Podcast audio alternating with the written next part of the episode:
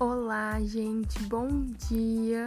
Nós somos acadêmicos do curso de Licenciatura em Educação Física da Universidade Federal do Piauí e hoje estamos aqui para divulgar nosso conhecimento, certo? Nós vamos falar sobre o tecido adiposo com a presença dela, Regina Maria Souza de Araújo, ela que é formada em Ciências Biológicas e Administração de Empresas, é especializada em Patologia Clínica possui mestrado em bioquímica e doutorado em ciências biológicas. Bom, o tecido adiposo é um tecido especial do tecido conjuntivo, que se caracteriza por armazenar gordura em células especializadas, no nosso caso, adipócito. Ele apresenta grande importância, principalmente por garantir o isolamento térmico e ser uma importante fonte de energia, Além disso, é uma maravilhosa fonte de estudo para nós, né? Futuros profissionais de educação física.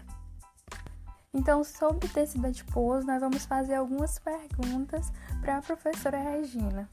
Então, explique um pouco sobre o seu conhecimento sobre o tecido adiposo.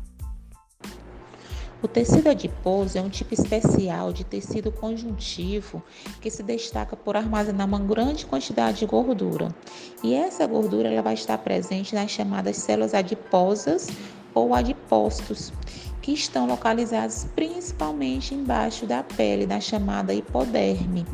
Então, o tecido adiposo ele modela a superfície do corpo e ajuda no isolamento térmico, ou seja, ele é um mau condutor de calor do organismo. Então, essa é a importante função do tecido adiposo, ou seja, serve como isolante térmico que vai auxiliar a regular a temperatura corporal.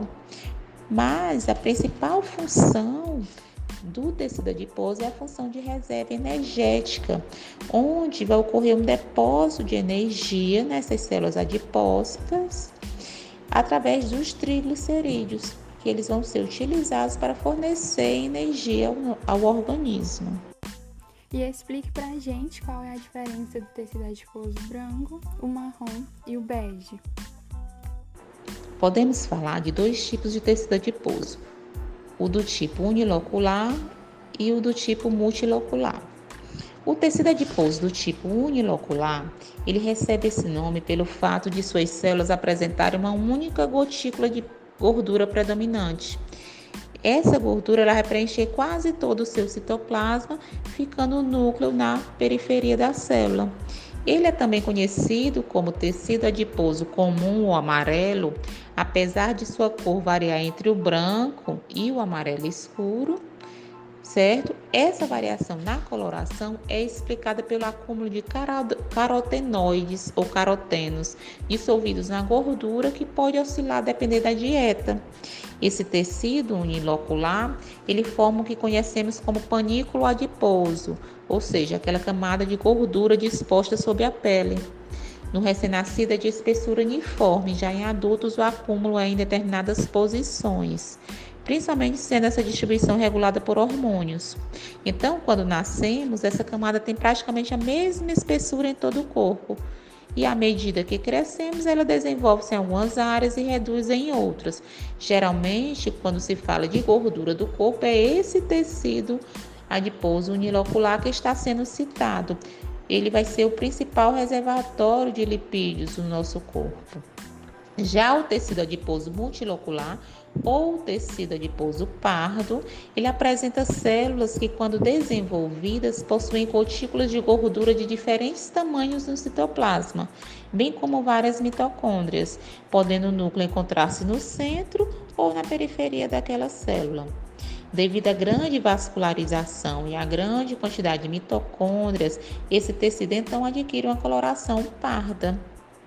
Enquanto no tecido adiposo unilocular temos células grandes, no tecido adiposo multilocular essas são pequenas e de formato poligonal.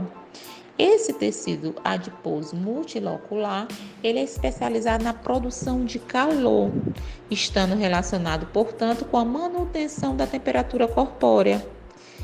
Esse tecido né, está presente em poucas regiões nos adultos e ele é encontrado principalmente em recém-nascidos e em animais hibernantes, pois ajudam exatamente na formação de calor, na termorregulação.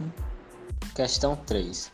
Nas últimas décadas, pesquisas destacam as descobertas da capacidade do tecido adiposo em secretar hormônios. O que você entende sobre essa função endócrina do tecido adiposo? Apesar de muito se falar na função de reserva energética, de preenchimento, de isolante térmico, hoje sabemos que o tecido adiposo é um órgão endócrino muito importante e ativo.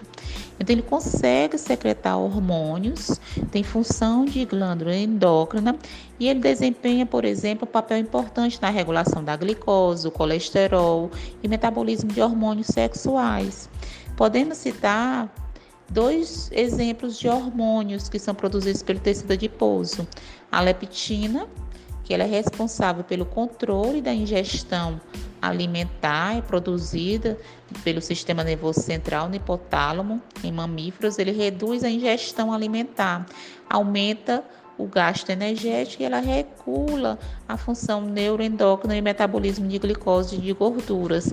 Ela é popularmente conhecida como o hormônio da saciedade, exatamente porque ela atua informando o cérebro sobre a presença de tecido adiposo excessivo, levando à supressão do apetite. E um outro hormônio que podemos falar é a adiponectina, que ela melhora a sensibilidade do corpo à insulina e assim ajuda a proteger contra o desenvolvimento da diabetes tipo 2, por exemplo. Questão 4. A adiponectina é uma proteína produzida por adipócitos maduros, com funções anti-inflamatórias e cardioprotetoras, em que o seu papel como sensibilizador de insulina poderia ajudar o organismo contra a obesidade. A adiponectina é um hormônio de origem peptídica que ela modula vários processos metabólicos é um hormônio secretado principalmente pelo tecido adiposo e desempenha um papel significativo em distúrbios metabólicos, dentre eles a obesidade. Mas também podemos citar diabetes tipo 2, doenças arteriais coronarianas, síndrome metabólica. Esse hormônio também apresenta propriedades anti-inflamatórias e anti-aterogênicas, certo? Essa esses processos, dentre esses processos metabólicos, podemos incluir a regulação da glicemia e o catabolismo de ácidos graxos. Então, como é que esse hormônio age? Ele exatamente vai aumentar a captação de glicose e a oxidação de ácidos graxos pelo músculo e reduzir a gliconeogênese hepática. Consequentemente, ele vai estar ajudando é, o organismo diretamente contra a obesidade. Questão 5. A educação física é uma área em constante expansão, visto a sua versatilidade e rico repertório. Os exercícios em geral, característica fundamental da área do fitness, exercem inúmeros benefícios à saúde. Entre um deles está a queima do tecido adiposo, popularmente a queima de gorduras. Como pode ser explicado esta relação de exercício físico e queima de gorduras? É sabido de todos que a prática de atividades físicas regulares faz bem à saúde, dá mais disposição para encarar o dia a dia e fortalece os músculos. Mas, além de tudo isso, as atividades físicas podem reduzir a gordura do corpo. Para que isso ocorra, tem que levar em consideração o tipo de atividade física, a frequência com que ela é realizada além da alimentação diária. Então, estes são fatores que influenciam na eliminação de gordura de maneira saudável. Quanto à atividade física, para utilizar-se da gordura como fonte de energia e, consequentemente, diminuir o tecido adiposo, as atividades aeróbicas são as mais recomendadas. Entretanto, é importante acertar o volume do treino e da intensidade do exercício. Existem vários estudos até que relacionam os efeitos do exercício físico, seja ele agudo ou crônico, sobre a sensibilidade à insulina com as concentrações sanguíneas de adiponectina. No, em alguns estudos é, realizados avaliando o exercício crônico em diferentes intensidades, notou realmente que eles podem provocar o exercício crônico, né? Pode provocar a redução da gordura corporal. Então, esses estudos foram realizados por indivíduos com sobrepeso ou obesos e realmente demonstrou que o exercício altera a composição corporal, melhora a sensibilidade insulínica e ainda aumenta os níveis sanguíneos de adiponectina. Então, muito obrigada, muito obrigada a todos, muito obrigada, professora Regina. E nós esperamos que tenhamos contribuído um pouco a mais para o conhecimento de vocês. É isso e até a próxima!